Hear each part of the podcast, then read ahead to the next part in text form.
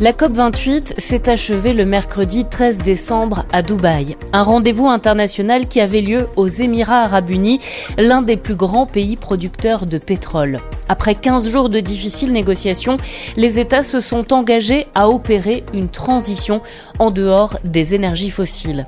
C'est la première fois que la sortie des énergies fossiles, dont la production et la consommation sont la principale cause du dérèglement climatique, est clairement mentionnée et les États se sont entendus sur un triplement des capacités d'énergie renouvelable d'ici à 2030. Mais concrètement, comment on s'y prend? Illustration à Lyon, au Groupama Stadium, qui est devenu l'un des plus grands sites photovoltaïques de la métropole. L'Olympique lyonnais s'est lancé en septembre 2021 dans un vaste projet de solarisation. Pour faire simple, 50 000 mètres carrés de panneaux photovoltaïques ont été installés sur le site avec pour objectif de produire de l'électricité locale et décarbonée. C'est là que j'y ai retrouvé fin novembre Philippe Gelpa-Bonaro, vice-président de la métropole de Lyon, en charge du climat et de l'énergie, pour parler justement de cette sortie des énergies fossiles. Alors nous sommes au Groupama Stadium, nous ne sommes pas un soir de match de foot, ni un soir de concert. Le Groupama Stadium qui est loin d'être euh, le symbole de la transition écologique et pourtant il s'y passe des choses avec euh, l'installation euh, de ces panneaux photovoltaïques. comment vous, vous percevez justement le projet qui est porté ici? Alors le projet d'ombrière photovoltaïque, on l'a perçu de façon très positive. Euh, parce qu'il vient d'une part contribuer à, la mixité énergétique et euh, au développement des énergies renouvelables euh, sur le territoire de la métropole de Lyon, et avec en plus une démarche assez innovante, avec toute une partie en autoconsommation pour les besoins d'éclairage du stade, pour les besoins de l'aréna, et on est sur quelque chose qui, qui récupère l'eau de pluie pour la réinfiltrer à la parcelle. Donc en termes environnementaux, malgré le fait qu'on soit sur un équipement euh, qui a eu de forts impacts et qui continuera à en avoir, on est lucide là-dessus, on est vraiment dans cette démarche de réduire les impacts, de réduire les dégâts, j'ai envie de dire, parce qu'effectivement, et je pense que c'est euh, honnête de le, de le redire, ce stade a été construit d'une façon assez scandaleuse par rapport aux enjeux environnementaux et aux enjeux du 21e siècle qu'on connaît. Mais maintenant qu'il est là, soyons pragmatiques, avançons et avançons avec euh, des solutions qui sont euh, les plus pertinentes possibles. En quoi justement aujourd'hui il est intéressant euh, de développer de nouveaux moyens de production d'énergie renouvelable sur bah, des terrains déjà artificialisés comme les, parkings, les toitures et que ce soit au sein d'entreprises mais aussi au sein des collectivités territoriales? Alors l'enjeu c'est de contribuer aux accords de, COP, de, de la COP 21 des accords de Paris pour viser la neutralité carbone en 2050. Et euh, ça passe par réduire les consommations d'énergie d'une part. Et ce qu'on consomme, faire en sorte que ce soit couvert par des sources d'énergie renouvelables. La métropole de Lyon, en tant qu'institution et en tant que territoire, doit euh, faire sa part, prendre sa part, puisqu'on est une, une, métropole de 1,5 million d'habitants. Ça veut dire qu'on pèse lourd. On pèse lourd sur les ressources de la planète. On pèse lourd en consommation d'énergie, et notamment en consommation d'électricité et toute, toute énergie qu'on va produire de façon renouvelable, donc ici avec des, avec des panneaux photovoltaïques, c'est autant d'énergie qu'on ne va pas avoir besoin de produire par des centrales thermiques à gaz, comme ça arrive souvent euh, en plein hiver notamment, ou par des centrales nucléaires, dont on sait que ce n'est pas une solution pérenne euh, de long terme. Ça peut euh, nous permettre d'amortir la transition dans les décennies à venir, mais le nucléaire n'est pas une solution pérenne et n'est pas une solution écologique au sens propre du terme, puisque ce qu'elle va permettre en décarbonation, elle va causer d'autres problématiques de déchets nucléaires, d'utilisation de l'eau, de centralisation du pouvoir, de centralisation des capitaux, de maximisation des risques sanitaires, des risques industriels. Donc on est sur une, une solution nucléaire qui n'est pas du tout pérenne, et tout euh, mégawattheure photovoltaïque ou éolien euh, qu'on peut, qu'on peut développer est euh, une bonne chose pour réduire les émissions de gaz à effet de serre à l'échelle du territoire, mais aussi à l'échelle mondiale. C'est effectivement ce qui est discuté en ce moment à la COP28. Pour se donner une chance de rester sous la barre des 2 degrés, les États doivent adopter dès maintenant un arrêt définitif de l'exploitation des énergies fossiles, donc charbon, pétrole, gaz, d'ici 2050 au plus tard. Et donc, évidemment, comme on, l'évoquait à l'instant, ça nécessite une déclinaison bah, à la fois mondiale, nationale et locale. Oui, et territorial aussi, on a cet objectif de doubler la part des renouvelables locales dans le mix énergétique, dans les consommations euh, métropolitaines, donc métropolitaines au sens du territoire. Et, euh, le photovoltaïque qui contribue quand même euh, pour, une, grande partie. Sur la métropole de Lyon, on était à 60 gigawattheures par an produits en photovoltaïque en 2020. On vise de monter à 240 gigawattheures par an d'ici 2026-2030 avec les temps de développement des projets. Donc c'est un développement qui est très ambitieux. Euh, sur le photovoltaïque, on vise le x4. Sur euh, d'autres euh, énergies, et j'ai envie d'en parler, notamment sur le, chauffage, parce que la moitié de l'énergie qu'on consomme sur le territoire de la métropole de Lyon, c'est pour du chauffage. Donc quand on parle d'énergie, on parle vite d'éoliennes et de, et de photovoltaïque, mais c'est important de rappeler que le chauffage, on peut le produire avec des réseaux de chaleur urbains qui sont sur la métropole de Lyon un mix de deux tiers d'énergie renouvelable locale, donc soit des chaufferies biomasse, soit les incinérateurs. Et on va développer fortement euh, ces réseaux de chaleur. On vise à multiplier par 2,5 le nombre de logements raccordés entre 2020 et 2026 à ces réseaux de chauffage urbain. Et on développe aussi, on va l'annoncer euh, très prochainement, euh, un méthaniseur, un méthaniseur avec les bouts de stations d'épuration qui va permettre de produire environ 80 gigawattheures par an de biogaz, donc du biogaz qui va venir se substituer au gaz fossile, notamment pour les besoins de la collectivité, mais pas que. Euh, ce méthaniseur, il va pouvoir produire l'équivalent de toute la consommation de gaz de l'institution métropole de Lyon. Donc ce sera un des plus gros méthaniseurs de France, sur bout de station d'épuration. Donc on est vraiment sur ces trois piliers, le renouvelable électrique avec les panneaux photovoltaïques, le biogaz pour remplacer le gaz fossile et le chauffage pour remplacer aussi des consommations de gaz ou de fuel, puisqu'on a encore quand même pas mal de, chaudières au fuel collectives et individuelles sur la métropole de Lyon. On vise un territoire zéro fuel en 2026 sur la métropole de Lyon avec euh, les dispositifs qu'on est en train de soutenir et de mettre en place. Et on voit bien, notamment avec euh, le conflit en Ukraine, à quel point nous sommes dépendants énergétiquement. C'est là où je pense que les citoyens l'ont vraiment compris et découvert, euh, avec ce besoin, en tout cas pour l'Union européenne, de sortir d'une dépendance. Et donc, il y, a tout à repenser en matière de, la manière dont on s'approvisionne en énergie.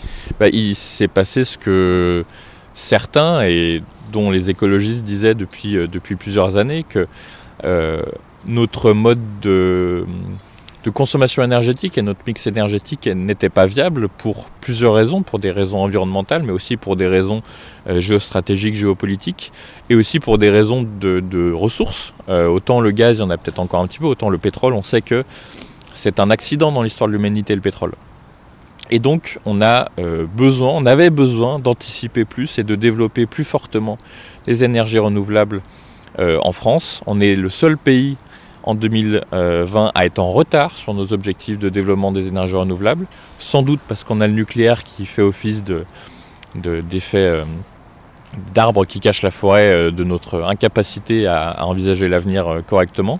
Et donc, ce qu'on n'a pas su faire pour des raisons stratégiques et environnementales, là c'est une crise, une crise énergétique et du coup financière, avec des prix du gaz qui ont été multipliés par 20 qui nous incitent et qui ont fait prendre conscience à tout un tas de, gens qui étaient sceptiques jusqu'à présent qu'on a besoin de fortement développer les renouvelables. Donc j'ai envie de dire les planètes sont enfin alignées, mais encore une fois, c'est très français, on a dû attendre d'avoir une sorte d'accident et une crise pour se mobiliser pour développer les renouvelables, alors que les écologistes disaient déjà depuis plusieurs décennies que c'est l'énergie d'avenir, c'est les énergies renouvelables, et qu'on doit en même temps réduire nos consommations à ce qui est euh, nécessaire, à ce qui est euh, vital et arrêter le gaspillage énergétique euh, comme on l'a vécu pendant toute une partie, toute la deuxième partie du XXe siècle.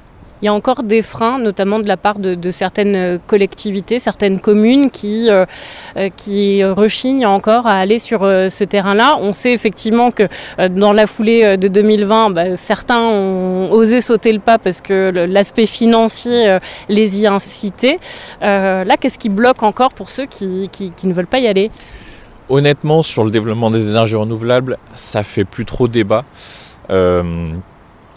c'est après c'est le rythme et, euh, le on va dire les curseurs de volonté politique euh, d'y aller, le curseur de mettre euh, des moyens, mettre les équipes pour instruire des projets. c'est compliqué pour certaines communes de dégager un équivalent temps plein pour lancer un appel à manifestation d'intérêt pour solariser des, des toitures ou des parkings. Ça vient aussi de la complexité des dossiers, notamment. Euh, on sait que c'est apparemment c'est loin d'être une partie de plaisir. Mm. Ah bah oui oui, on, a on a des complexités parce que parce qu'il faut pas non plus laisser faire n'importe quoi, euh, parce qu'on on reste quand même dans une société où il y en a qui vont profiter euh, d'une forme de, de, marché émergent pour, pour faire des choses pas forcément très ok au niveau réglementaire. Mais sur, les, sur le, on va dire, le partage de la nécessité de y aller sur les renouvelables. Euh, maintenant, ça fait quand même l'unanimité. Et, euh, encore une fois, euh, c'est quels moyens on y met. On a beaucoup de discours, donc c'est déjà ça en vrai. Hein. C'est déjà pas mal d'avoir les discours. maintenant, il faut, faut, mettre les moyens. Et c'est là où l'État, on attend beaucoup plus de l'État, que ce soit en termes de développement des énergies renouvelables, qu'en termes de réduction des consommations d'énergie, avec notamment la rénovation énergétique des logements, où l'État est toujours dans des incantations et dans des déclarations, mais sans vraiment mettre les moyens euh, à la hauteur de ce qu'il faudrait pour rénover les logements, rénover aussi les bâtiments publics et, euh, aussi changer les habitudes euh, pour qu'on ne soit plus dans une ébriété énergétique, mais qu'on fasse de la sobriété, tout simplement du bon sens, du bon sens énergétique, et, avoir des, des, bâtiments qui permettent structurellement de consommer le moins d'énergie possible et que cette énergie qui est consommée, qu'elle soit produite le plus localement possible avec les toitures ou avec, euh, avec ce qu'on a à disposition, la géothermie euh, euh, ou, l'hydraulique ou les boucles d'eau tempérée comme on va faire sur la Soleil. On a, on a fait les énergies renouvelables, c'est un gisement de, de créativité et d'opportunités pour les entreprises qui sont en avance, j'ai envie de dire, qui est immense on verra euh, si, tout le monde s'en empare. Et il faut aussi que l'État envoie un signal vraiment positif. Et quand l'État relance 6 paires de PR, ça va pas du tout aider à développer les, énergies renouvelables de façon à assurer une résilience du territoire dans les années 2040. Parce que moi, ça, ça n'engage que moi, mais ça n'engage pas que moi. Il y a quand même tout un tas de spécialistes qui le disent. Euh, on n'est pas du tout certain que les 6 EPR seront en état de marche en 2040. Et pour autant, le vieux parc nucléaire, il sera en fin de vie. Donc, de se relancer dans une course à l'EPR, alors qu'on sait que celui de Flamanville a 10 ans de retard et, 17 milliards d'euros de surplus, c'est euh, un pari, en fait. C'est un pari fou, selon nous. Et c'est un pari qui est euh, sans doute irresponsable, et sauf que on le saura que dans 30 ans. Et quelle peut être la place des citoyens dans tout ça bah, Déjà d'aller aux urnes, déjà de se mobiliser pour, euh, pour, euh, pour voter, c'est quand même la base, et de s'intéresser, de s'intéresser à ces projets, de s'intéresser aussi euh, aux, projets qui sont sur leur territoire, de s'engager dans des entreprises qui ont du sens, des entreprises qui ont décidé d'aller dans le sens de la transition écologique, euh, et donc de la réduction des consommations d'énergie et donc du développement des énergies renouvelables et aussi de s'engager avec des associations, avec leurs voisins, avec leurs collègues dans des, euh, dans des euh, initiatives pour faire des choses à une échelle modeste. Mais en fait, c'est ce genre de choses sur lesquelles nous, après élus de collectivités un peu plus grandes, on peut aussi s'appuyer pour voir que là, là, il y a un élan. Là, il y a un élan et donc il faut qu'on accompagne cet élan pour les s'aimer sur d'autres territoires. C'est ce qu'on va faire avec euh, Copawatt et un de Toit Soleil qui est la coopérative d'énergie citoyenne euh, solaire où on a Toit en transition et un de Toit Soleil qui se sont créés en 2017-2018.